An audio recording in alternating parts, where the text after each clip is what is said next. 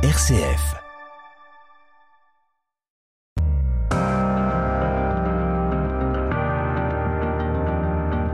RCF, les racines du présent.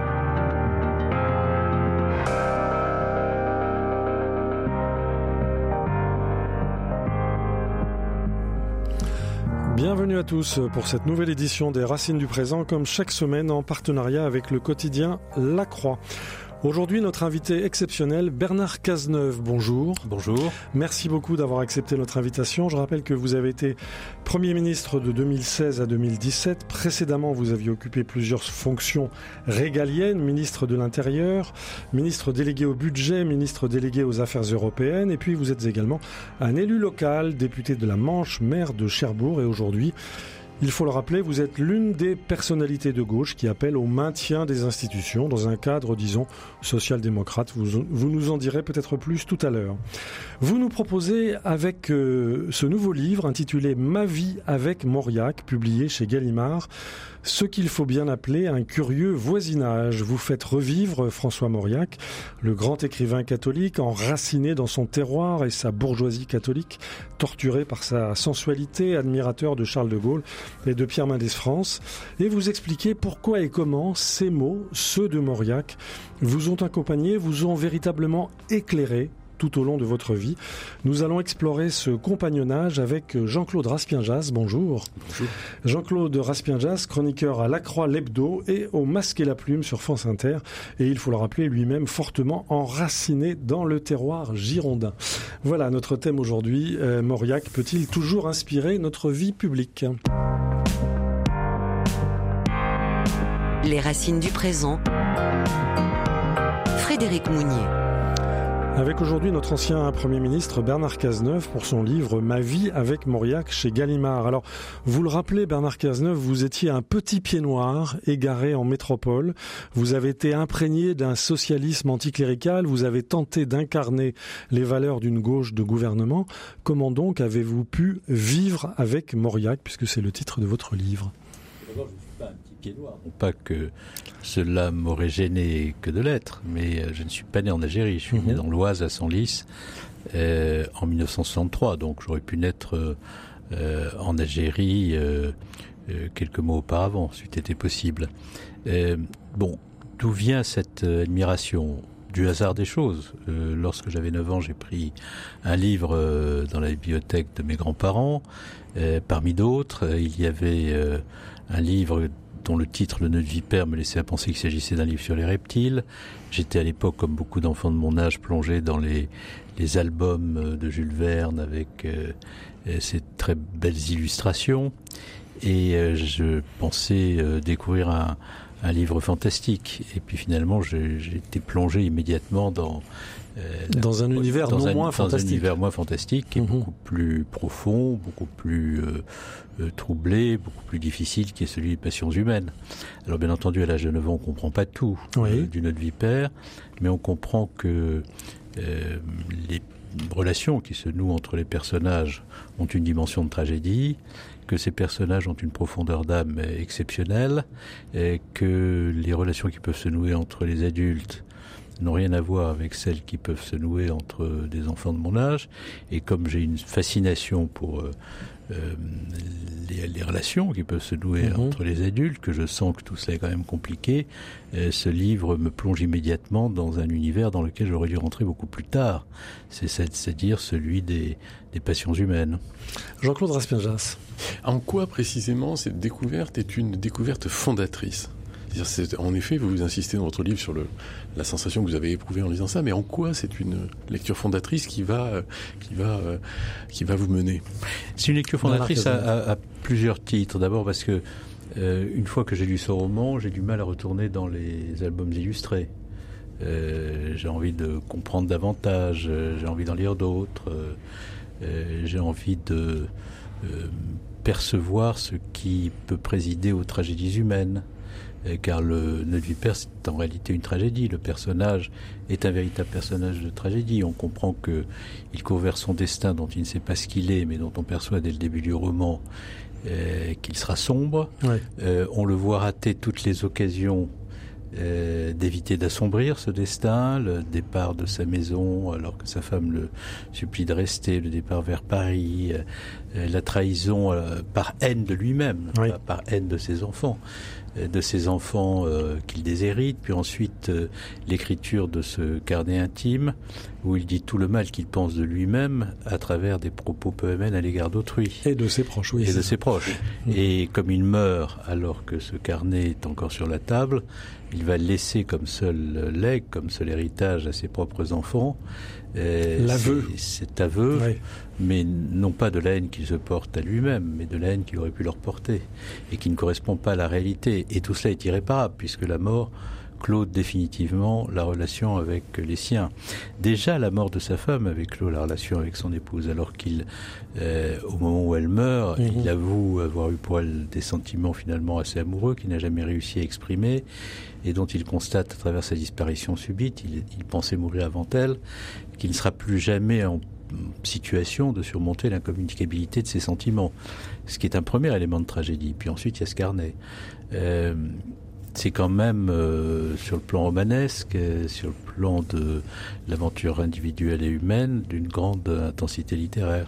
Tout y est. Alors vous écrivez, Bernard Cazeneuve, dans ce petit livre intitulé Ma vie avec Mauriac chez Gallimard, vous écrivez Mon enfance était solitaire et le monde me semblait hostile.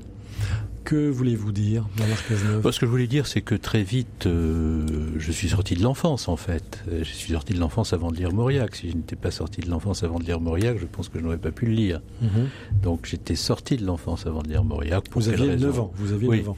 Pour quelle raison Je n'en sais trop rien. Peut-être par, par euh, la puissance du déracinement que mes parents et grands-parents avaient vécu, par... Euh, euh, la violence de ce déracinement qu'ils exprimaient dans une nostalgie un peu litanique qui, mhm. dès l'enfance, m'agaçait. Ah oui. Et qui me donnait le sentiment quand même que la famille avait vécu des moments qui n'étaient pas très. Ça vous agaçait plus que ça, plus que ça vous nourrissait. Oui, ça, je dirais même que ça m'a. Euh, euh, beaucoup mhm. abîmé mon enfance, que cette cette amertume. nostalgie. Non, c'était pas une amertume, je crois. C'était pas du tout une amertume. C'était une nostalgie pure mhm. à laquelle s'ajoutait euh, le sentiment de la dépossession du seul bien qui dont il n'avait jamais été détenteur, c'est-à-dire le soleil, le soleil et le ciel, puisque c'était une famille qui ne possédait rien. Et, et, aussi un petit peu le sentiment de l'injustice parce que lorsque j'étais enfant, euh, mon père étant instituteur dans l'école dans laquelle j'étais scolarisé, beaucoup des parents savaient d'où il venait. Euh, d'ailleurs, son accent suffisait à le révéler. Et, donc, euh, dans, dans les années 60, ceux qui revenaient d'Algérie étaient des, des colons richissimes dans l'esprit euh, de ceux qui ne savaient pas grand-chose de, la vie des pieds noirs et de leur histoire. Et donc, je subissais aussi quelques colibés pour être le fils de l'instituteur et d'autre part le fils de l'instituteur pieds noirs. Donc, je n'ai jamais vraiment connu l'enfance. J'en suis sorti très tôt. Euh, comme il me restait encore beaucoup d'années à vivre au milieu des enfants lorsque j'en suis sorti, ça n'a pas toujours été facile. Et donc j'ai eu le sentiment de la solitude et j'ai comblé cette solitude par la lecture, par la réflexion, par, enfin, par la méditation personnelle, par le rêve, par mille choses. Alors il y a la solitude, il y a aussi les paysages, les paysages euh, dont vous parlez beaucoup dans, dans votre livre, donc Ma vie avec Mauriac, et vous citez ces quelques lignes euh, de Mauriac dans Commencement d'une vie. Le ruisseau appelé la Hure et ce qu'il traîne après soi de brouillard flottant et de prairies marécageuses. Dispensait le soir une fraîcheur dangereuse qu'au seuil de la maison nous recevions immobiles et la face levée, cette haleine de menthe, d'herbe trempée d'eau s'unissait à tout ce que la lande, délivrée du soleil, fournaise soudain refroidie, abandonne d'elle-même à la nuit. Est-ce que vous êtes euh, familier de ces paysages de Mauriac, de ces sentiments de Mauriac vis-à-vis de la nature est-ce que vous avez cultivé je, ne suis pas je ne suis pas familier de ces paysages-là, puisque au moment où je lis euh, ces livres, je n'ai pas séjourné en Gironde. Je le suis. Eh je suis devenu après familier de ces paysages. Vous êtes à Senlis dans l'Oise. Oui, je suis à Senlis dans l'Oise, dans des paysages qui euh, sont des paysages du Valois mhm. nervalien. C'est-à-dire que mon enfance sont des paysages quand même très singuliers qui marquent l'esprit et alimentent l'imagination, ce sont les paysages des filles du feu de Nerval. Euh, c'est euh, la fontaine Chaly, Morte Fontaine, Hermenonville, tous ces endroits où l'on retrouve les, personnages qui alimentent ces, très beaux textes de Nerval. et donc, dès ma plus tendre enfance, je suis habité par les paysages, par la forêt, par le, les brumes qui se lèvent au-dessus des étangs nervaliens, qui ressemblent un peu au paysage de la Sologne, par les endroits où, Jean-Jacques Rousseau lui-même s'est promené, du côté d'Hermenonville. Donc tout ça, bien entendu, marque une enfance, surtout si euh, on est sorti très vite euh, de cette enfance pour entrer dans une euh, relation, une communication, une communion avec les paysages, avec les lieux, ce qui était mon cas très tôt. Mhm. Lorsque j'irai en Gironde plus tard, je découvrirai ces paysages de Mauriac mais très longtemps après avoir lu ces, ces passages. Il faut rappeler que vous avez étudié à Sciences Po Bordeaux. Oui, Bordeaux. Et donc c'est à ce moment, et, pas par hasard d'ailleurs. Hein, euh, C'est-à-dire ben, C'est-à-dire que euh, nous avions là-bas une maison euh, qui avait été vendue, mais, mais qui appartenait à un de mes grands-oncles, Edmond Cazeneuve. Et l'idée d'aller faire les études à Bordeaux, c'était une manière de renouer dans une famille qui n'avait pas de racines, avec la seule branche de la famille qui elle en avait, et qui était à Talence, euh, non loin des, mhm. des, des, villes où les personnages de Mauriac euh, euh, prennent vie mhm. et vivent soit leur calvaire, soit leur passion. la maison de ce, grand-oncle était non loin de, de la maison où devait vivre Raymond Courrèges, le héros du désert de l'amour enfin l'un des héros. Et cela, vous le saviez évidemment. Bah, je le savais complètement, et complètement. ce n'était pas, euh, n'était pas un élément de, de euh, dérisoire de la motivation qui était la mienne pendant les études. Jean-Claude Raspienjas, bordelais d'adoption. En, en, quoi et pourquoi euh, Est-ce que vous pourriez dire en quoi et pourquoi Mauriac a occupé une telle place dans votre vie, dans tout le reste de votre vie Bernard Cazeneuve. Bon, bah, d'abord par la puissance du style. Hein, euh, contrairement à ce que l'on aime à dire ou à écrire, je trouve qu'il y a dans le style de Mauriac quelque chose de totalement universel qui résulte de la pureté de l'écriture. Euh, on dit que l'écriture est classique, elle l'est, mais par son classicisme, elle est intemporelle. Et moi, je suis convaincu que Mauriac sera lu encore pendant des décennies et des années comme un grand auteur de, de son siècle et de son époque. Le deuxième élément, c'est que les sentiments qu'il révèle et qui sont des sentiments qui euh, euh, ravagent euh, des personnages ou les consument, sont des sentiments qui renvoient aux sentiments universels que l'humanité peut ressentir quels que soient les lieux où elle vit. C'est vraiment universel. Oui, oui je, pense ça. Et d'ailleurs, Mauriac le dira en 1952 lorsqu'il recevra le prix Nobel à Stockholm. Il aura un très beau passage dans son discours où il expliquera que on croit que ces personnages sont des personnages enfermés dans la lande euh, girondine, dans les propriétés de famille euh, euh, du Langonnet ou de Malaga. Et dans les névroses familiales oui, locales. Et qu'en réalité, il n'en est rien, que ces personnages sont des personnages qui éprouvent des sentiments universels, qui sont traversés par des passions qui ont, qui sont les qui ont habité l'humanité, quelles que soient les époques et les temps, et que euh, il a simplement donné à ces personnages le décor de sa nostalgie d'enfant. D'ailleurs, mon livre aurait dû s'appeler normalement L'éternel enfant. ah oui. Oui, il s'est appelé comme il s'est appelé parce qu'il s'inscrit dans une collection, où tous les livres portent le même titre. Mhm. Mais en réalité, le titre que j'aurais aimé donner à ce livre, j'ai pas voulu euh, euh, contrarier ceux qui avaient été à l'origine de cette collection et qui m'avaient invité à écrire ce livre, mais je le rappelais L'éternel enfant parce que le, creuset, auquel euh, Mauriac puise son inspiration, c'est incontestablement le moment où la personnalité se forge dans l'enfance et dans les souvenirs de l'enfance. La nostalgie de l'enfance, euh, du cirque plège qui se produit à Bordeaux jusque à la fréquentation de la nature dans la propriété de Saint-Symphorien où coule cette rivière de la Hure mhm. jusqu'à l'évocation euh, des incendies que, que l'on voit embraser des forêts à partir des vignes de Malagar, tout ça, c'est euh, l'univers poétique mhm. hein, qui conduit d'ailleurs Barès à, à dire à Mauriac, vous êtes un grand poète, et Mauriac lui-même, quand il évoque dans ses entretiens son parcours, aime à dire qu'au début, euh, son inspiration était poétique parce que c'est cette matière qui s'est sédimentée, qui s'est cristallisée tout au, tout au long de l'enfance, qui va être la source principale de son inspiration. Et donc, euh, pourquoi est-ce que j'ai aimé Mauriac? D'abord parce qu'il y a cette matière littéraire, il y a ce style extrêmement pur, et puis ensuite, il y a ce que Mauriac appelle lui-même sa pointe, c'est-à-dire la férocité du regard porté sur euh, le personnel politique de la quatrième République, beaucoup lui reprochaient une extrême méchanceté dans la manière dont il décrivait les individus qui euh, peuplaient euh, le bestiaire de la quatrième République. Mais les individus qui s'accrochaient aux grilles du Palais Bourbon. Alors c'est Bidot qui s'accroche aux, grilles du Quai d'Orsay, c'est le président euh, Joseph Laniel dont il dit qu'il y a du lingot en lui, c'est Jean Le Canuet dont il explique que le sourire lui est insupportable mhm. et que jusqu'à son nom, euh, qui, qui, est pour lui euh, une source de son désagréable à ses oreilles. Enfin bon, c'est pas très tendre ce qu'il raconte. Mais euh, ces portraits-là sont des portraits qui euh, mettent un style littéraire au service d'une acuité du regard, d'une capacité d'analyse qui fait l'intemporalité, le succès du bloc-notes. Et ça, ça m'a beaucoup intéressé parce que quand j'ai commencé à m'intéresser à la politique, c'est-à-dire là aussi assez jeune, euh, et que ensuite j'ai lu le bloc-notes, j'ai vu qu'il y avait vraiment un génie littéraire absolu et que les descriptions que Mauriac fait du personnel politique de l'époque, mais aussi les analyses qu'il livre sur le contexte, la justesse des positions mhm. qu'il prend, euh, car il recherche systématiquement la juste position en toute chose, euh, font tout cela fait de Mauriac un, personnage absolument hors du commun et c'est ça qui m'a intéressé en fait. Alors on va revenir dans un instant et sur le bloc-notes et puis aussi sur l'aspect profondément religieux de l'œuvre de Mauriac, mais au cœur de l'œuvre de Mauriac, au cœur de son regard sur le monde, il y a euh, Charles de Gaulle. Charles de Gaulle, en dépit euh, du drame algérien. Alors on va écouter cette. Euh, vous avez évoqué Bernard Cazeneuve, la férocité du regard de François Mauriac. On va écouter la voix de François Mauriac que vous qualifiez ainsi, sa voix inaudible, froissée comme un feutre usé.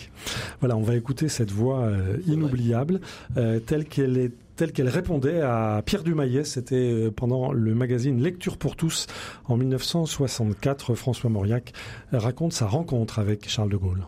Vous avez rencontré le général pour la première fois le 1er septembre 1944. Paris venait d'être libéré et la conversation que vous avez eue avec lui ce jour-là vous a surprise. Pourquoi? Oh, elle m'a surpris parce que j'allais voir pour la première fois ce général de Gaulle qui pour moi était encore un mythe. J'entrais dans un Paris où, les barricades étaient encore dressées.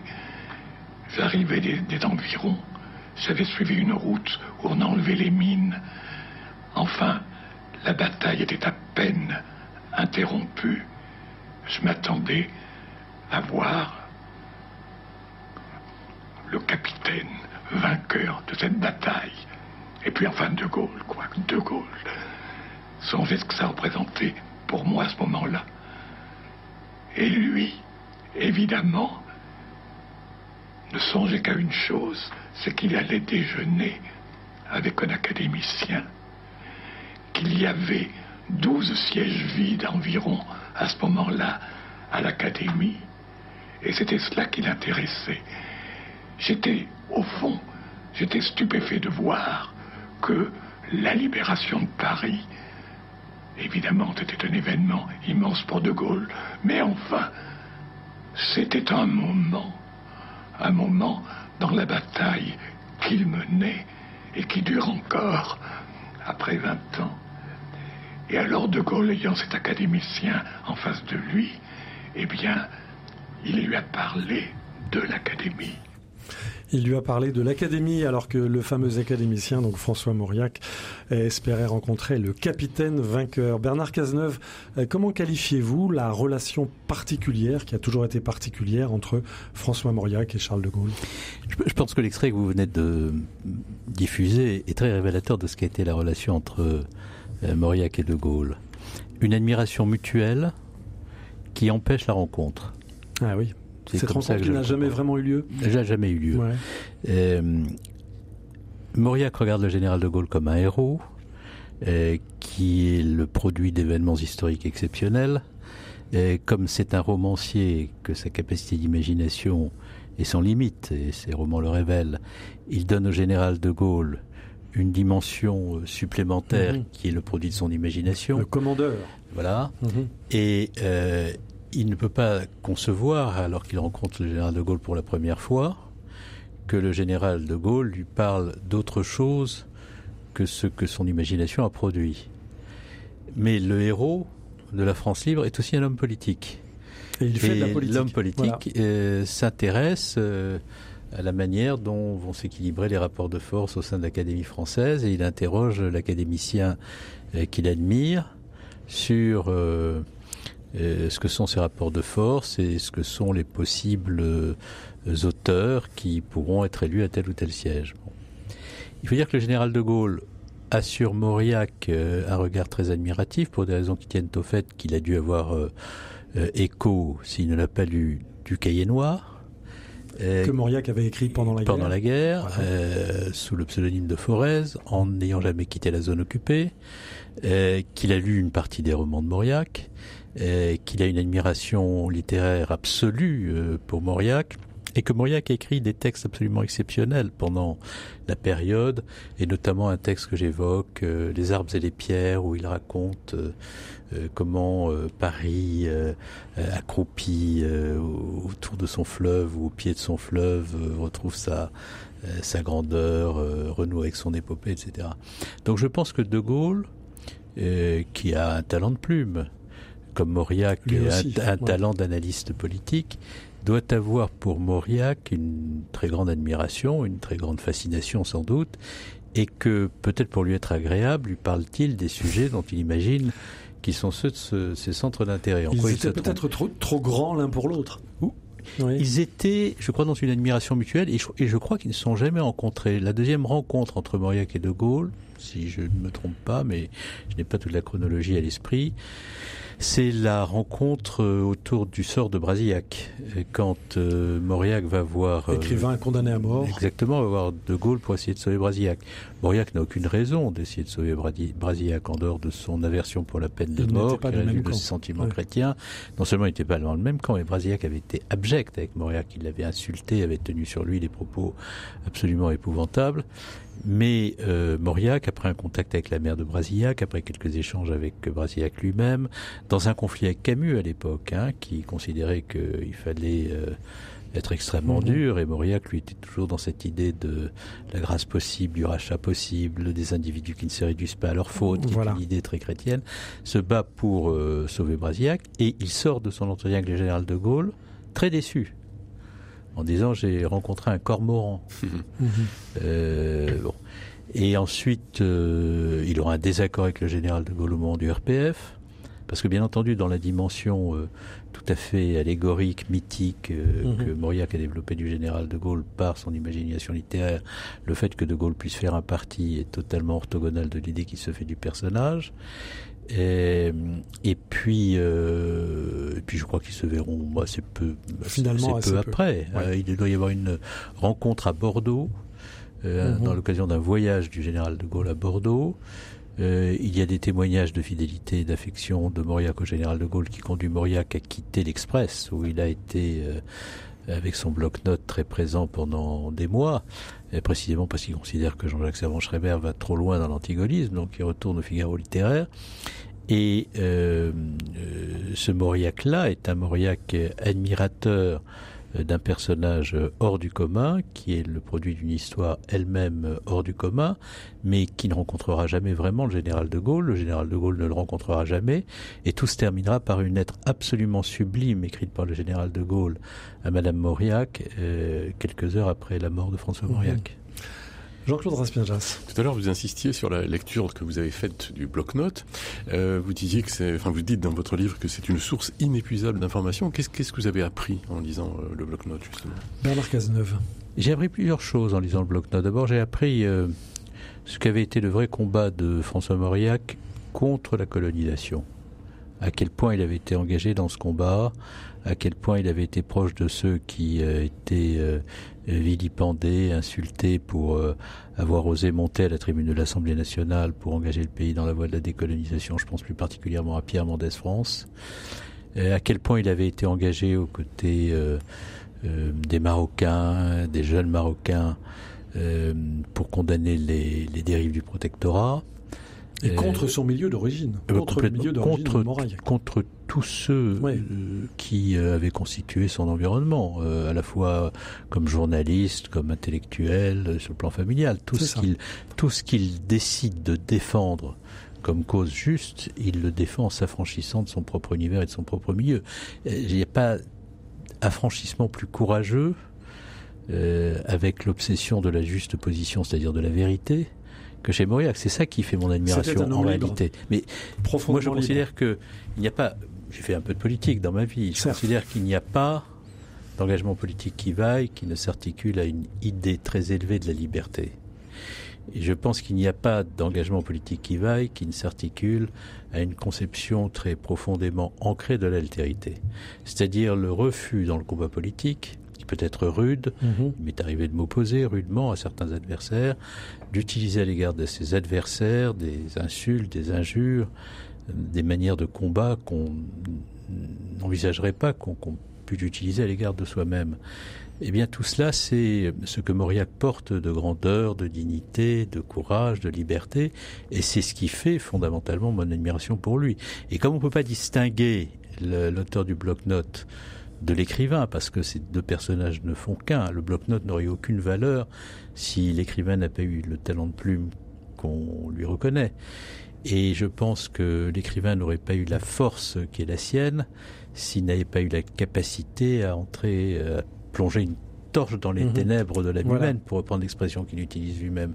Et cette unité-là, qui est la seule unité finalement de François Mauriac, parce que tout le reste c'est complexité, euh, donne une force à la liberté, à l'engagement, à la recherche de la juste position qui est exceptionnelle. Mais alors, allons plus loin, si vous le voulez bien, Bernard Cazeneuve. Vous écrivez dans votre livre Ma vie avec Mauriac, publié chez Gallimard, vous écrivez Les sentences de Mauriac, sans y changer un mot, pourraient venir qualifier les temps présents et rappeler à leur vraie nature ceux qui contribuent à les obscurcir de leur vacarme nihiliste. Une musique s'est interrompue, un style incandescent comme une braise couvant toujours sous le feu s'est tu, et la passion de la vérité, exigeante et impitoyable, a peu à peu cédé le pas à la rage dénonciatrice et parfois haineuse des révoltés par posture. Tel est notre temps présent à vos yeux, Bernard Cazeneuve? Bah, Un peu, non? Je pense que vous n'êtes pas totalement euh, absent du monde dans lequel nous vivons. Vous devez voir ce qui se passe sur les réseaux sociaux. Ou à l'Assemblée nationale. Ou à l'Assemblée nationale. Vous devez voir quelles sont les modalités d'expression d'un certain nombre d'acteurs autosatisfaits. Comment vous vivez cette évolution, vous? Bah, comme, Bernard Cazeneuve. Comme un affaissement de notre système politique, euh, euh, de ce que Max Weber avait appelé l'éthique de la responsabilité. Euh, et donc comme un sujet de grande préoccupation, parce que que, peut, il sortir de cet, de cet état où nous sommes, à part la confrontation de tous contre tous et l'effacement progressif de tout ce qui tout ce qui fait la démocratie dans le respect de ses institutions, de ses principes. Tout ce qui fait ou tout ce qui faisait? Non, tout ce qui fait encore. encore. Bah oui, euh, mais mais il faut faire attention parce que tout ça est fragile. Mhm. Euh, je suis bien placé pour vous dire que les partis politiques sont mortels. Oui. Euh, mais le Parti socialiste en est un exemple. Les, les républicains également. Les institutions aussi, donc il faut faire attention. Mhm. Jean-Claude Raspierjas. Comment en sortir? Bernard Cazeneuve. Eh on peut en sortir que en faisant, pour ceux qui portent une parole publique, un effort sur nous-mêmes. C'est-à-dire en refusant d'accompagner ce mouvement. Alors c'est très difficile de résister, surtout avec euh, les meutes constituées qui déferlent sur les réseaux sociaux et qui vous insultent dès lors que vous ne pensez pas comme, comme eux pensent qu'il qu'il convient de raisonner. Euh, je, je, je, vois jusqu'à la police des vêtements se réinstaurer. Là, j'entendais des ah responsables de la France insoumise dire mais Cazeneuve, c'est un homme d'un autre temps, il porte des costumes, des cravates, etc. Je peux en témoigner. Bon, euh, tout ça est vrai d'ailleurs. Je porte des costumes, des cravates, mais euh, euh, comme d'autres avant moi l'ont fait, auxquels on prêtait bien des vertus euh, hmm. réformatrices. Euh, ce qui est intéressant, c'est pas le fait que je porte des costumes et des cravates, c'est ce que ces esprits-là en déduisent. mais c'est pas la première fois. Vous savez, Thorez avait sur Bloom mhm. en 1939 des mots extrêmement durs, mais qui puisaient non pas ce que Bloom faisait et pensait, mais à son apparence. Ou à sa vaisselle. Et à son apparence. Euh, bon, donc on connaît ça par cœur. Et ça vient C'est la même chose. Bah, oui, ça vient toujours des mêmes endroits. Et vous remarquerez d'ailleurs que euh, à chaque fois que cela se produit, c'est qu'on est dans une période d'affaissement, d'affaissement et d'effondrement. Euh, donc, euh, je pense qu'il faut, par le comportement individuel, résister à ça, ne pas se laisser impressionner, euh, être capable de dire très calmement et sans jamais utiliser à l'égard de ceux qui vous insultent l'injure, de dire ce que l'on croit juste et de le dire avec la plus grande sincérité, le plus grand calme. Est-ce que c'est audible aujourd'hui? Est-ce que c'est audible aujourd'hui? Vous savez, si l'on considère que ce qui est juste n'est pas audible au motif que c'est couvert par le bruit de tous ceux qui racontent n'importe quoi, il faut mieux se coucher et mourir. Bon, moi je ne pense pas qu'il faille se coucher et mourir. Euh, je pense qu'il faut au contraire euh, résister. dire ce que l'on a à dire. On, doit privilégier le fond sur euh, la forme, même si euh, parfois, lorsque la forme est pitoyable, elle est révélatrice de ce que le fond peut avoir d'abjection. Ce n'est pas exclu. Ou vide. Vous pensez vide. Oui. le vide. Non, je pense qu'il faut, faut, tenir, il faut tenir, il faut expliquer, il faut euh, accepter euh, d'affirmer ses convictions, il faut accepter d'être différent de du flot panurgistes euh, de ceux qui veulent imposer leur, euh, leur bruit et leur vacarme, et puis euh, essayer de faire en sorte que ce à quoi on croit puisse prévaloir. Alors vous écrivez quelques lignes dans votre livre Ma vie avec Mauriac, Bernard Cazeneuve, autour de mai 68, et ça, rejoint la personne du général de Gaulle. vous écrivez Qui de mon père ou de ma mère aurait pu alors deviner que c'était cette peur-là qui me faisait écouter religieusement le général de Gaulle comme on écoute un grand-père bougon qui dit à chacun son fait avec pour dessein de ramener tout le monde à la maison. La France a-t-elle besoin d'un grand-père bougon, Bernard Cazeneuve? Je ne sais pas si elle a besoin d'un grand-père bougon, mais ce que j'évoque à travers ces pages, c'est euh, le sentiment qui était lui. J'avais 5 ans en, 68, je voyais ce personnage-là qui sortait de l'écran noir et blanc. À l'époque, nous n'avions qu'une chaîne de télévision, mhm. avec euh, le sentiment qu'il me donnait à l'époque euh, de m'originer tout le monde de la belle manière, pour prendre une expression qu'on utilise dans pièces de Molière. Et donc moi ça m'impressionnait comme enfant. Euh, franchement j'avais peur que le général de Gaulle se pointe et remette tout le monde à sa place. Euh, mais j'étais un enfant et donc euh, j'avais là aussi une propension d'imagination qui est à l'imagination qui est celle des enfants. Je, en tous les cas nous avons besoin de sens. Au sens de direction. Au sens de direction. Nous avons besoin de euh, de la force de ceux euh, qui pensent que la France est plus grande qu'eux-mêmes. Euh, quand je réfléchis avec le temps à ce que ces interventions du général de Gaulle symbolisaient ou signifiaient, c'est que le général de Gaulle, en dépit de son style, en dépit de ce qu'il charriait d'épreuves présentées à sa personne et à son peuple par l'histoire, vivait avec la conviction que le pays à la tête duquel il était et qu'il avait contribuer à sauver du pire. Ce n'est pas rien. Ce n'est pas beaucoup de Français auxquels c'est arrivé de devoir se positionner de la sorte. Et ce pays-là était plus grand que sa personne qui, dans l'histoire, est demeurée immense, ce qui est vrai. Et ça, euh, c'est quand même autre chose en termes de comportement que euh, la névrose narcissique qui semble s'être emparée de beaucoup de ceux qui aujourd'hui sont dans la sphère politique. Alors vous expliquez dans votre livre Ma vie avec Mauriac, Bernard Cazeneuve, que votre éducation politique s'est faite en partie grâce à la télévision. Et à la télévision, il y a des, grands génériques, des grands génériques d'émissions politiques qui vous ont marqué, qui vous faisaient frémir même, écrivez-vous. Alors on va réécouter quelques instants dans un voyage dans le temps. On va réécouter le générique d'une émission qui s'appelait, allez, je ne le dis pas et nous allons le deviner, on écoute.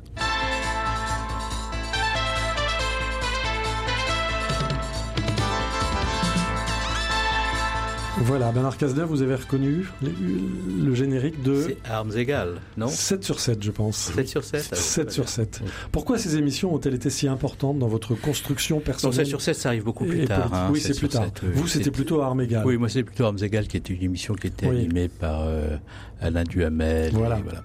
Et 7 sur 7, j'étais déjà très, très en âge de, de m'engager. J'avais déjà euh, eu l'occasion de voter pour François Mitterrand, de, de, faire sa campagne, etc. Mais Armes égales, c'est euh, une émission dont le générique renvoie davantage, euh, si j'ai bonne souvenance, à la musique de films à suspense, un peu noir. Euh, tout était en noir et blanc et les personnages qui débattaient à l'occasion de ces émissions avaient un maniement de la langue française qu'on a perdu, une connaissance des dossiers qu'on aimerait voir prévaloir et euh, des convictions euh, qui rendaient la politique compatible avec la sincérité. Ce sont les trois éléments de base d'une vie politique saine. Ce sont trois éléments qui ne peuvent pas nuire. Oui, en tous les cas. pas nuire, mais qui semblent singulièrement absents aujourd'hui quand même. On va retrouver euh, la voix de, François Mauriac, cette voix froissée comme un feutre usé, telle que vous la décrivez Bernard Cazeneuve dans votre livre Ma vie avec Mauriac chez, chez Gallimard. Euh, c'est euh, François Mauriac qui répond à la télévision canadienne et il, il raconte la genèse de son roman Un adolescent d'autrefois. Eh bien, ce Mauriac romancier, je le croyais moi-même bien mort, puisque il y a 15 ans, que je n'ai plus écrit de roman. Oh, vous n'y avez pas renoncé délibérément. Cela s'était fait tout seul. Vous savez, on est le romancier d'une génération. Ce n'est pas que mes derniers romans n'aient pas eu ce qui s'appelle du succès, mais je n'étais plus un des générations, un des, romanciers de la génération actuelle. Et ce silence s'est établi en quelque sorte sans que je l'ai décidé. J'avais remis ma copie. Et puis, à force d'être encore là, si vous voulez, à force de ne pas mourir, peut-être que ce, que, ce vieil instinct du romancier est revenu. Il m'arrivait de commencer une histoire que je remettais ensuite dans le tiroir et cela va peut-être vous étonner, mais c'est pendant les événements de mai dernier où j'étais, comme beaucoup de Français, extrêmement énervé, que ne sachant trop à quel me vouer, j'ai repris une de ces histoires que j'avais commencées et je me suis mis à travailler. Et la vieille, le vieux moteur s'est remis en mouvement. Et à partir de là, je ne me suis plus arrêté. Et j'ai écrit un roman qui va paraître. Et ce roman, comment va-t-il s'intituler? Il va s'intituler d'un titre que les jeunes gens me disent être un très mauvais titre. C'est Un adolescent d'autrefois. Moi, je tiens beaucoup à ce titre parce que c'est le roman, c'est l'histoire d'un adolescent d'autrefois, c'est-à-dire qui avait 20 ans en 1910, comme moi. Mais euh, il paraît que le mot autrefois suffit à éloigner beaucoup de, lecteurs aujourd'hui. Mais le, le, nom Mauriac suffit à en rapprocher beaucoup. Voilà, je l'espère. Cet adolescent d'autrefois vous ressemble donc comme un frère. Il me ressemble certainement comme un frère et il n'est pas moi. Je veux dire que toute, toutes les, enfin, toute l'histoire que je lui prête euh, n'est pas du tout la mienne. Enfin, du moins, dans ces grandes lignes, ne m'est pas arrivé. Seulement, c'est exactement, si vous voulez, l'atmosphère de mon adolescence et l'atmosphère religieuse dans laquelle j'ai baigné et qui, même en 1905, était déjà, comment dirais-je, enfin assez singulière. Je, veux dire que j'ai eu, euh, j'ai eu une éducation très singulière, même à mon époque. Les racines du présent, Frédéric Mounier. François Mauriac, en 1969, répondait aux questions de la télévision canadienne et nous racontait la genèse de son roman Un adolescent d'autrefois, le vieux moteur s'était remis en route. Et puis les jeunes gens, dit-il, lui expliquaient que le mot autrefois n'était pas très vendeur et pourtant le vieux maître a maintenu ce mot. Bernard Cazeneuve, ancien Premier ministre, est avec nous. Il publie Ma vie avec Mauriac euh, chez, chez Gallimard. Alors vous avez entendu comme nous Bernard Cazeneuve, François Mauriac qui évoque cette atmosphère religieuse dans laquelle il a baigné quand il avait 20 ans en 1910. En quoi cette atmosphère religieuse a-t-elle pu vous rejoindre Bernard Cazeneuve? Bah, En rien. en rien, voilà. Été, euh, élevé dans un tout autre contexte et dans une famille laïque. Euh, euh, moi, je suis agnostique. Je, je n'ai jamais pratiqué. Alors mais ce n'est pas le cas de Mauriac. Mauriac a toujours vécu dans cette atmosphère religieuse avec sa mère et sa grand-mère. Il a perdu son père très jeune, à l'âge de, 18-20 mois. Son père qui était un libre penseur, en tout mhm. cas qui était proche des libres penseurs, et dont il disait que tous les vendredis, il avalait une belle côtelette pour bien manifester à son épouse. Euh, Je rappelle que le vendredi était le jour maigre. Oui, c'est ça. Pour nos auditeurs qui l'auraient oublié. Exactement. Voilà. Et, euh, et, Mauriac explique que son père se comportait ainsi pour bien manifester la distance qui était la sienne avec les convictions de, de sa propre mère. De sa mère, il disait d'ailleurs qu'elle avait une conception, c'est très joliment dit, espagnole de la religion. Alors que, que voulait dire Mauriac quand il parlait d'une conception espagnole, c'est-à-dire d'une conception vraisemblablement doloriste. oui, doloriste, superstitieuse. Mhm. Euh, accordant beaucoup d'importance à la liturgie euh, et euh, incontestablement conservatrice, pour ne pas dire totalement traditionnaliste. Mhm. Et en même temps, là aussi, si l'on considère l'engagement religieux de la famille de Mauriac, on constate qu'à toutes les étapes, Mauriac fait un choix qui, tout en restant fidèle à cet héritage, puisqu'il est un écrivain catholique et que le message du Christ dans sa dimension universelle a inspiré son œuvre jusqu'à la fin, s'affranchit de cette conception dite espagnole de la religion. Il aurait pu être maurassien, comme l'un de ses frères. Il est euh, comme dans beaucoup à l'époque. Euh, comme beaucoup, il est dans le sillon de Marc Sangnier. Il aura affronté les maurassiens très durement, y compris lorsqu'il sera candidat à l'Académie française et plus tard à l'Académie française. il fait le choix euh, de soutenir les républicains espagnols contre le clergé catholique français espagnol à l'époque c'est pas tout à fait facile. Ce qui était très complexe à l'époque. Exactement. Euh, sur la colonisation, il prendra les positions que j'évoquais tout à l'heure. Donc euh, cette conception religieuse, ou en tous les cas cet attachement, pour, pour être plus précis, de Mauriac au christianisme, au message universel du Christ, et qui va présider à tout, tout son engagement, mais aussi à toute son œuvre, euh, renvoie, c'est comme ça que je le perçois, à la dimension universelle du message du Christ. Et il y a une dimension d'universalisme chez Mauriac. C'est ça, ça, qui vous oui, a touché. Ça, en revanche, ça me touche énormément parce que euh, moi qui suis un enfant des Lumières, du rationalisme, euh, qui euh, reprend à son compte euh, politiquement le message de la Révolution française, pas les excès, mais le message de la Révolution française. je suis pour ma part très universaliste et aujourd'hui encore dans les combats politiques que je mène, l'universalisme est au cœur des choses, y compris dans ce qui me différencie d'une certaine gauche, qui considère que la société est une juxtaposition de segments auxquels il faut parler comme on parle à autant de clientèle. C'est pas mhm. du tout mon approche. Donc ça, oui, bien entendu, ça me rapproche beaucoup de Mauriac. C'est la dimension universelle du message du Christ qui euh, euh, peut rejoindre euh, l'ambition universelle de la Déclaration universelle des droits de l'homme et du citoyen, qui a présidé beaucoup cet engagement universel du, message du Christ au combat de Mauriac, et qui a pu présider aussi à tous les combats que j'ai menés, que je continue de mener. et puis par ailleurs, il y a un autre élément qui me paraît tout à fait intéressant chez Mauriac, c'est que Mauriac ne réduit pas les individus à leurs fautes aucun des personnages de Mauriac n'est réduit à ses fautes. Ça, c'est très chrétien. Oui, c'est très pas chrétien. Seulement. Non, c'est pas très chrétien. C'est aussi, euh, euh, si je puis dire, euh, très à gauche. C'est-à-dire bah, C'est-à-dire que moi, une grande partie de mon engagement dans la gauche humaniste résulte du fait que chaque individu qui commet une faute doit pouvoir avoir une chance de retrouver sa place dans la société, et que personne ne doit être définitivement condamné, rejeté, exclu, mis aux marges en raison des fautes qu'il a commises.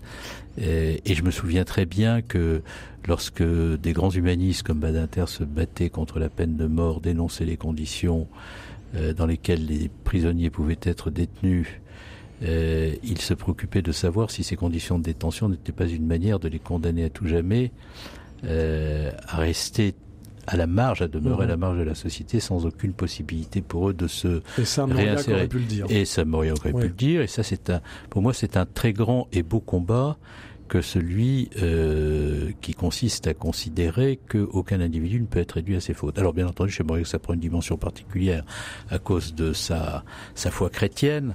Euh, pour lui, le rachat, c'est la grâce. Voilà. Il faut toujours que la Et grâce le mot sur lequel euh, vous terminez votre livre, oui, Bernard Cazeneuve. soit là au bout du chemin, oui, Au par, bout du chemin. par, par fidélité à ce qu'est sa pensée à lui, pas à la Oui. mienne. Mais euh, j'ai fait un livre pour expliquer aussi euh, ce, ce qu'était la relation avec cet auteur. Et la moindre des choses que je pouvais faire, parce que je lui devais cela, Mhm. euh, c'était de, de terminer par un, un mot qui correspondait à ce qu'était son engagement et pas le mien. C'est pas un livre sur moi, c'est un livre sur lui. Et, ou en tout cas, Quoique- c'est un livre sur notre relation, Oui. sur notre relation euh, Oui. euh, immatérielle, intellectuelle. Mhm. Euh, mais enfin, j'ai trouvé que c'était une, une belle manière de terminer avec cette idée que aucun individu ne se réduit jamais à ses fautes. On est très loin de la cancel culture, vous conviendrez avec moi. Jean-Claude Raspienjas. Précisément, cette dernière phrase de votre livre euh, ne se résume pas à l'idée de la grâce, mais vous parlez de la promesse d'une possible grâce. Est-ce que c'est quelque, c'est un vœu qu'on peut entendre pour vous-même? Bernard Cazeneuve. Et- Mais euh, pour que je forme ce vœu pour moi-même, il faudrait que euh, j'ai commis autant de fautes que Thérèse d'Esquerou. Et je, je vais d'ailleurs vous raconter une anecdote à ce sujet qui m'a beaucoup euh, amusé. Je reçois une lettre il y a quelques jours de- d'un lecteur du livre qui me dit, euh, qui commence sa lettre par cher confrère. Une lettre qui m'a beaucoup touché. J'ai trouvé très belle, très bien écrite. Mes chers confrères, je vous écris parce que vous êtes avocat et que vous avez écrit sur livre sur Mauriac. Figurez-vous que lorsque j'étais à la conférence du stage, et nous avions organisé une fausse plaidoirie autour de Thérèse d'Esquerou. Et donc j'étais l'avocat de Thérèse d'Esquerou dans cette plaidoirie. Et Mauriac était le président du jury. et donc euh, j'ai plaidé pour Thérèse d'Esquerou. Et il me dit, mais figurez-vous qu'à la fin, euh, Mauriac était extrêmement heureuse de ce- cette séance, etc. Il est venu me voir et il m'a dit, vous savez, maître, elle était coupable. Quelle chute hein. Jean-Claude Raspienjas. euh, Mauriac, c'est aussi l'écrivain de la tristesse, de la nostalgie, de ce passé perdu, de l'adolescent d'autrefois. Est-ce que c'est des sentiments qui vous habitent, ça? Bernard Cazeneuve. Non, je, n'ai pas de, nostalgie du passé au sens où le passé euh, constituerait euh, euh, les temps heureux ou les jours heureux. Euh, pour prendre une expression du, du, l'actuel leader du, du Parti communiste, je n'ai pas de nostalgie d'hier au sens où hier aurait constitué une époque radieuse qui ne n'existera plus et dans laquelle on, on Néanmoins, néanmoins, vous faites allusion depuis le début de l'émission à l'abaissement, à, Mais ça, c'est pas inéluctable. On a à des ça. rhétoriques perdues, Oui, à non, des mais- idéaux perdus. non, non, mais ça, ce n'est pas inéluctable. Moi, je ne suis pas du tout dans l'idée que hier a été formidable et qu'aujourd'hui est une période d'affaissement à laquelle nous sommes condamnés. Sous la fin de la quatrième République, c'est quand même pas très glorieux. Le système de partis, les combinaisons, la minorité du personnel politique. D'ailleurs, il a fallu bien. De Gaulle pour en sortir. Oui, d'accord. Enfin, donc ça, voulait, ça veut bien dire qu'à un moment donné, quelque chose est possible. Oui. Bon. Euh, à la fin de la Troisième République, euh, la situation est, est absolument épouvantable. Et ils ont voté les pleins pouvoirs à Pétain. Oui, exactement. Bon, donc on a quand même vécu des moments d'abaissement, d'affaissement, de médiocrité politique, mais on en est toujours sorti parce que nous sommes un grand peuple. Vous croyez en la résurrection, Bernard Cazeneuve Non, je ne crois pas à la façon direction, je crois à l'intelligence du Oui. peuple français. Mhm. Et je pense que tous ceux qui spéculent euh, sur euh, les instincts d'un peuple qu'ils ne jugent pas suffisamment intelligent pour parler à son intelligence, précisément, se trompent et le trahissent. C'est ça que je pense.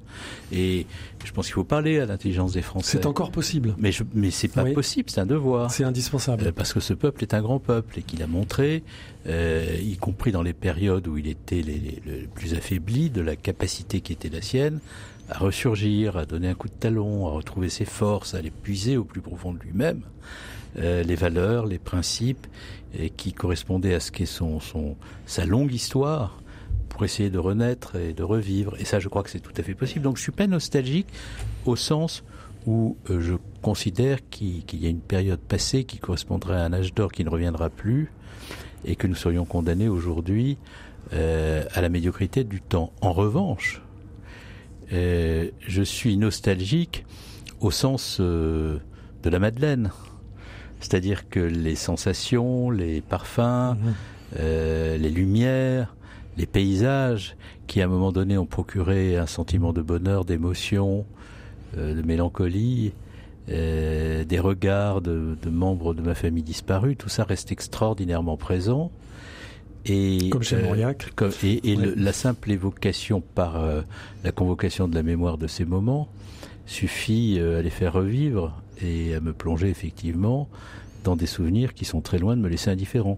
Donc dans ce sens-là, je suis nostalgique au sens où les souvenirs d'hier euh, qui, ont, qui puisent euh, au creuset de, la, de l'enfance, de la petite enfance, de l'adolescence, euh, constituent la matière d'une vie intérieure encore très dense.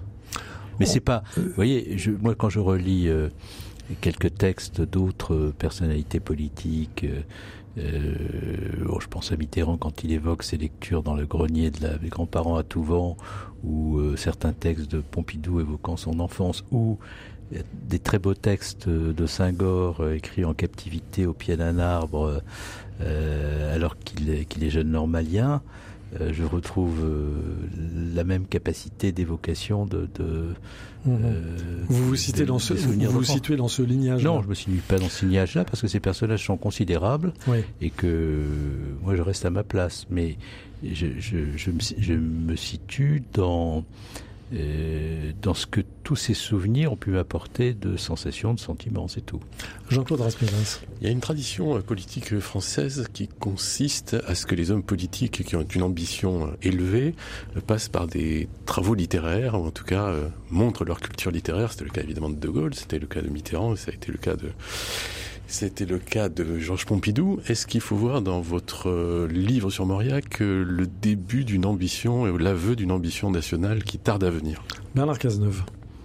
Mais j'aurais préféré que euh, vous perceviez dans ce livre le début d'une ambition littéraire.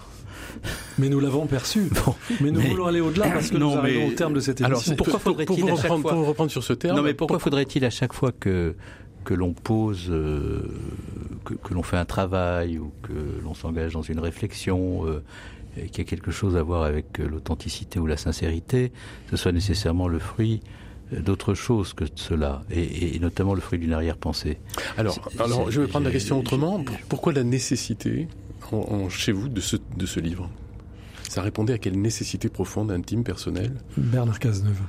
Non mais je pense que ce livre, euh, il a été écrit pour les mêmes raisons que celles qui m'ont conduite par hasard à tomber sur le nœud de vipère. Euh, je parle avec François Sureau, qui est à l'origine de cette collection, euh, de son Apollinaire. nous parlons des auteurs que nous aimons. Je lui fais part de mon intérêt pour Mauriac et je lui explique les raisons pour lesquelles j'ai cet intérêt. Il me dit mais ce serait pas idiot finalement que vous fassiez un livre sur ce, cet auteur. arrive le confinement. Euh, en une soirée, nous partons euh, euh, précipitamment à la campagne pour quelques semaines. Comme beaucoup. Et là, je me dis bon bah, je poursuis mon activité professionnelle, mais il faut quand même, on ne sait pas combien de tout cela va durer, trouver une occasion de, de lumière, de, de stimulation, d'intérêt. Et à ce moment-là, je me mets à écrire ce livre. Euh, mais je me mets à écrire ce livre sans autre euh, idée que celle de, de passer l'époque du confinement. Et puis ce le confinement se termine, ce livre n'est pas terminé, je le termine plus tard. Et quand il est terminé et que je le donne à François Sureau, Sureau me dit il faut publier ce livre. Donc j'écoute les conseils de François Donc c'est le fruit de circonstances, indépendantes de votre absolument de circonstances. Alors il nous reste, si vous voulez bien, Bernard Cazeneuve, il nous reste juste quelques minutes. Parlons un peu de la gauche, des gauches. Les gauches sont-elles véritablement irréconciliables aujourd'hui? On entend une montée en puissance d'une gauche insurrectionnelle, euh, révolutionnaire, qui veut bouleverser les les institutions. On entend de moins en moins une gauche social-démocrate, une gauche dite de, de gouvernement. Où en sommes-nous, à vos yeux, Bernard Cazeneuve, aujourd'hui Qu'est-ce qu'aurait pu dire Mauriac aujourd'hui de ces gauches? Non, mais d'abord, moi, je ne vais pas me mettre à faire parler euh, Mauriac 50 euh, ans après sa mort sur euh, une réalité qui n'a pas, qui, n'a pas vécu. Ce, que je pense, c'est que aujourd'hui, il y a un risque dans le pays, c'est le risque du Rassemblement national. Euh, le Rassemblement national retrouve une respectabilité à bon compte. Je pense que sa nature n'a pas du tout changé, mais que le comportement de ceux qui oublient de le combattre vraiment efficacement, comportement vociférant, euh, insultant, euh, injuriant, démagogique, permet à ce parti dont la nature n'a pas changé à bon compte d'avancer sans n'avoir plus besoin de dire quoi que ce soit. Je pense par ailleurs que il y a dans les circonstances particulières où nous nous trouvons, un devoir de responsabilité. Nous sommes quand même dans un contexte très singulier. La guerre qui revient sur le continent européen, les atrocités commises à l'égard des populations civiles en Ukraine, l'inflation qui ressurgit alors que depuis 40 ans on l'avait vu disparaître, les problèmes de pouvoir d'achat que cela pose, le sentiment de l'injustice qui s'accroît, parce que l'injustice réelle s'accroît, euh, les désordres du monde, partout dans le monde, il n'y a pas un continent qui soit garanti euh, d'avoir la mmh. paix, le terrorisme qui continue de ronger l'Afrique, les ministres de Wagner qui, somment, qui sèment la désolation, la situation en Syrie qui, dans la plus grande indifférence, permet à Bachar el-Assad de continuer à massacrer son peuple, les ambitions euh, de puissance de, de la Turquie, qui utilise, qui utilise, des moyens hybrides, ce classique euh, de la souveraineté, mais aussi les cyberattaques, et ce moins avouable euh, qui conduisent à la mobilisation de groupes euh, de hackers, la propagande euh, diffusée en Ukraine et en Europe par la Russie. Donc on, a vu les conséquences qu'elle a pu avoir. Donc il n'y a pas une région du monde où la paix soit garantie. On voit le multilatéralisme reculer, on voit le sentiment européen s'effacer, on voit des partis d'extrême droite surgir en Europe avec des des, peuples qui finalement s'en accommodent. Euh, donc nous sommes, tous les cas c'est le sentiment que j'en ai, dans une période de grand basculement. Est-ce qu'il faut face à cela euh, convoquer euh, le bruit, organiser la confrontation de tous contre tous, se mettre à excommunier ses adversaires, les injurier quotidiennement, réinstaurer euh, le, sectarisme dans sa forme chimiquement la plus pure Faut-il que euh, la gauche se condamne à ne plus jamais gouverner au motif qu'elle aurait se serait reconstruite intellectuellement et politiquement à ses marges? Ben, Je ne pense rien de tout cela. Et je pense là aussi qu'il faut avoir le courage de résister, de reconstruire, de rebâtir autour de quatre mhm. axes qui sont non pas les quatre axes du retour en arrière, mais les quatre axes de la fidélité à une histoire qui doit pouvoir se projeter dans l'avenir en embrassant les grands défis auxquels on est confronté. Le premier axe, c'est la République, dans ses principes et ses valeurs, absolument, et je dirais même radicalement, comme les radicaux au début de la Troisième République l'ont souhaité, la laïcité, le vivre ensemble, l'altérité. Il y a une bataille culturelle républicaine à mener. Deuxièmement, mhm. le, lien entre l'efficacité économique et la justice sociale, oui. euh, mhm. qui passe par une réflexion très profonde sur euh, une nouvelle gouvernance des entreprises donnant davantage de place aux salariés. Troisièmement, la lutte contre le réchauffement climatique sans la décroissance, sinon il n'y a plus de justice sociale possible. Et enfin, euh, l'Europe et le multilatéralisme, dans un monde qui peut basculer. Voilà les quatre axes autour desquels il faut réorienter la gauche. Un grand merci à vous, Bernard Cazeneuve. Euh, François Mauriac nous a conduit à parler en cette fin d'émission, enfin, en cette fin d'édition des Racines du présent. Eh bien, euh, vous a conduit à évoquer le présent. Je rappelle que nous étions pendant cette heure en compagnie de Bernard Cazeneuve, ancien Premier ministre, autour de son livre que je vous recommande car il est passionnant. Ma vie avec Mauriac, c'est publié chez Gallimard. Nous étions également en compagnie de Jean-Claude Raspienjas, chroniqueur à la Croix Lebdo et au Masque et la Plume sur France Inter et nous avons, je crois, amplement répondu tous les trois à la question qui était posée aujourd'hui dans cette édition des Racines du présent. Mauriac peut-il toujours inspirer notre vie publique? Un grand merci à notre réalisateur Pierre Samanos. Vous pouvez retrouver cette émission ainsi que les références des livres de Bernard Cazeneuve sur le site de RCF et vous pouvez bien évidemment nous écouter en balado-diffusion en podcast sur votre, à partir de votre plateforme de diffusion euh, préférée. Un grand merci à vous tous pour votre fidélité. À la semaine prochaine.